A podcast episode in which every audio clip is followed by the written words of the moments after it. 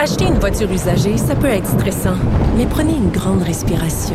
Et imaginez-vous avec un rapport d'historique de véhicule Carfax Canada qui peut vous signaler les accidents antérieurs, les rappels et plus encore. Carfax Canada. Achetez l'esprit tranquille. Côté ce qui vous plaît quand ça vous plaît. Avec les balados de Cube Radio, du contenu varié de qualité, disponible partout, en tout temps. Entrez dans la nouvelle ère de la radio. Écoutez vos balados sur l'application ou en ligne sur cube.radio. Pour elle, les réponses sont aussi des questions. Vous, vous écoutez Caroline Saint-Hilaire. On en a parlé hier, Vincent Dessureau et moi, sur euh, l'anxiété et la COVID. Et euh, on a cru bon inviter euh, l'essayiste et psychologue Rachida Azdouz. Bonjour Rachida. Bonjour, Madame Saint-Hilaire. Alors, vous allez nous parler euh, de ce, justement cet enjeu-là, ce phénomène euh, d'anxiété, parce qu'on en a parlé beaucoup dans le dossier de l'environnement, où notamment les jeunes développaient de l'éco-anxiété. Euh, mais là, avec la COVID, avec la deuxième vague hein, qui nous plane toujours au-dessus de la tête, est-ce que l'anxiété peut devenir un problème avec la COVID? Oui, absolument. Elle peut devenir un problème parce que euh, euh, vivre de l'anxiété, c'est tout à fait naturel. Hein. C'est surtout dans une situation comme celle-là. C'est tout à fait naturel d'éprouver un sentiment euh, d'inquiétude, de, de, de, une, une, appréhension, parce qu'il y a quand même des dangers réels. Il y a des dangers physiques, mais il y a aussi toutes les conséquences économiques. Les gens sont anxieux pour leur santé, mais ils sont anxieux aussi des personnes qui ont perdu, par exemple, une partie de leurs économies, euh, euh, des, personnes qui avaient euh, économisé des REER pour leurs vieux jours et qui les voient fondre. Donc, il y a de, il y a de, bonnes raisons d'être anxieux. Et l'anxiété, en soi, ce n'est pas, ce n'est pas en soi une pathologie. ça peut le devenir quand ça, ça nous paralyse ça paralyse, ça empêche l'action et euh, ça devient généralisé, chronique. Donc, ce qui peut arriver avec la, le Covid, euh, c'est que euh, euh, ça, les gens pourquoi d'abord ils sont anxieux avec le Covid? Et ils sont ils sont exposés à une surabondance d'informations. Euh, il y en a beaucoup. Hein, et, et, parfois, ça dit la chose de son contraire. Et les gens finissent par ne plus être capables de traiter cette information. Et c'est vrai d'ailleurs pour l'éco-anxiété aussi, parce que des fois, en matière d'écologie, on nous dit la chose de son contraire. Euh, juste l'histoire du masque, là. Il y a encore des gens qui pensent que le masque, ça ne fait aucune différence. Euh, ou au contraire, soit on est exposé à une surabondance d'informations au point où ça devient anxiogène, soit on manque d'informations le fameux on nous dit pas tout. D'accord? Et, euh, et, ça fait qu'on se sent complètement impuissant parce que on est on est on est paralysé et ça nous rend encore plus anxieux. Euh, il y a le fait aussi, vous savez, au Québec et dans beaucoup de sociétés euh, dites modernes, on a appris à contrôler. On contrôle tout. Hein. On contrôle, on essaie de contrôler nos vieux jours.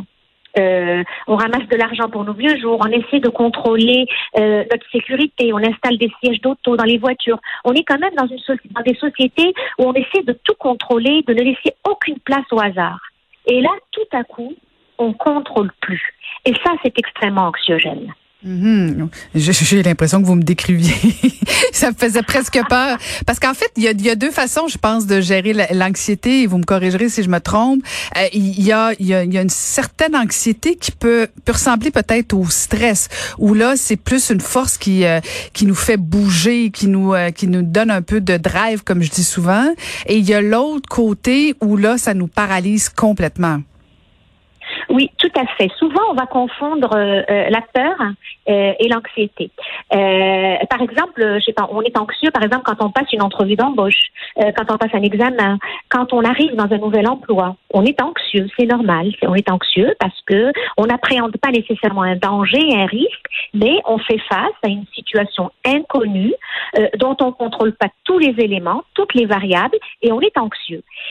ou les artistes qui ont le trac avant d'entrer sur scène avant avant leur prestation. Et ça, c'est de l'anxiété ou une forme de stress positif parce que c'est un moteur. Tous les artistes vous diront le jour où je n'ai plus, n'aurai plus de, où je n'ai plus de trac avant d'entrer en scène, ça veut peut-être dire que je vis sur mes automatismes et mes réflexes et c'est pas bon signe. Alors que le stress euh, ou, une forme d'anxiété euh, ou de trac, ça permet de mobiliser nos énergies. On dit ben ce que, l'émotion que j'éprouve, l'anxiété, c'est un signal que mon corps, que mon cerveau m'envoie que je pourrais me tromper. Par exemple, je pourrais mal performer sur scène. Donc, ça, m'envoie le signal que je dois mobiliser toutes mes énergies pour donner le meilleur de moi-même.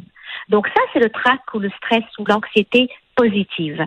Mais quand ça devient ça nous paralyse.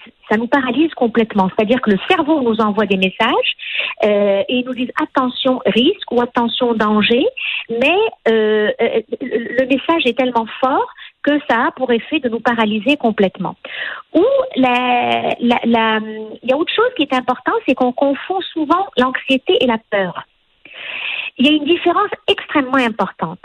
Euh, quand on parle d'anxiété, l'anxiété c'est une émotion d'abord. Et quand elle se présente, elle a pas de, il n'y a pas de raison, euh, il n'y a pas toujours une raison objective et tangible. Elle se déclenche toute seule. Par exemple, là, pendant le Covid, il y a des gens qui sont là, qui vivent, qui respectent les règles de distanciation, et de temps en temps, ils sont envahis par une espèce d'anxiété. Et ils se disent, quand est-ce que je vais pouvoir voyager?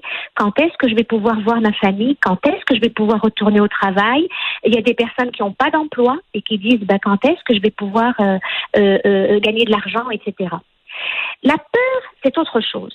La peur, c'est une émotion qui est déclenchée par une menace réelle réel. Et comme être humain, la peur, c'est un système de défense ça se détecte et ça nous dit, vous savez, quand vous marchez dans, dans la, nature et qu'il commence à faire nuit et que vous n'avez pas de lampe de poche, vous avez peur. Ben ça, c'est votre cerveau qui vous dit, presse le pas ou rapproche-toi d'une source de lumière, parce que bientôt tu vas avoir des problèmes. Et là, le Covid, malheureusement, ça, ça, ça suscite les deux. Ça suscite de l'anxiété et ça suscite de la peur. Parce que le Covid est une vraie menace, un vrai danger. Donc, ça suscite de la peur, mais il y a aussi beaucoup d'inquiétudes qui sont parfois peut-être pas fondées, mais on vit quand même de l'anxiété. Donc, euh, en ce moment, c'est vraiment euh, euh, les deux. On, on vit de l'anxiété et on vit de la peur. Et dites-moi, est-ce que des personnes vont développer des, des, des, des crises d'anxiété ou des problèmes avec l'anxiété à cause de la COVID ou si à la base, euh, les gens seraient déjà euh, prédisposés, disons ça comme ça, à, à réagir? Est-ce que est-ce qu'on aurait vécu d'autres crises d'anxiété avant la COVID ou si la COVID peut être un élément déclencheur? Je dirais que la, la, la, le, le, Covid peut être une, un élément activateur, un réactivateur ou un facteur aggravant euh, chez des personnes qui souffrent déjà de troubles anxieux. Euh, donc là, c'est plus l'anxiété naturelle, l'anxiété euh, système de défense, mais, mais le trouble anxieux.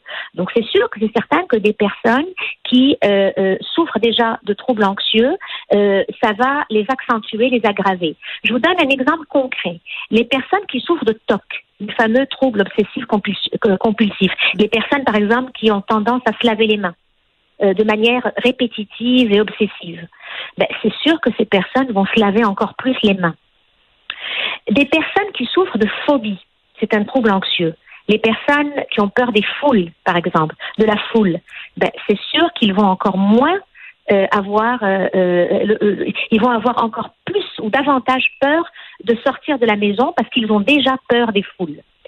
des personnes qui ont déjà subi un, qui souffrent du syndrome de choc post-traumatique et qui vont se rappeler euh, une situation euh, traumatique euh, qui a qui a déclenché chez eux un, un, un syndrome de choc post-traumatique. Regardez par exemple les personnes qui ont vécu la, le déluge au Saguenay il y a quelques années, ou l'explosion à euh, mégantique. Euh, c'est sûr que ces personnes-là ont vécu vraiment une situation euh, euh, traumatique et en plus ça arrive l'été, hein, à peu près au même moment quoi que pour mégantique surtout.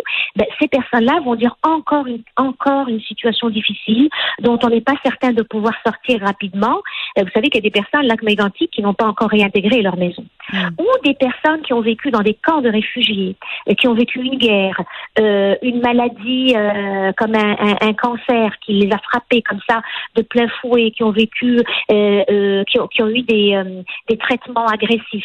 Donc c'est sûr que chez toutes ces personnes-là, le Covid va être un activateur et va va va, va les va les replonger dans dans leur dans leur anxiété ou dans leurs troubles anxieux. Alors je vous pose la question finale et probablement fondamentale. Est-ce que est-ce qu'il existe Rachida un traitement pour gérer l'anxiété? Oui, bien sûr, bien sûr. Euh, bon, bien entendu, euh, euh l'anxiété, il y a des facteurs, bien entendu, strictement euh, euh physiologiques, euh, mais il y a aussi des facteurs. donc, c'est de l'acquis et de l'inné, hein, bien entendu. Il y a des facteurs aussi qui sont liés à notre histoire de vie. Donc, les traitements, ben, il y a des traitements préventifs. Ça, c'est rassurant.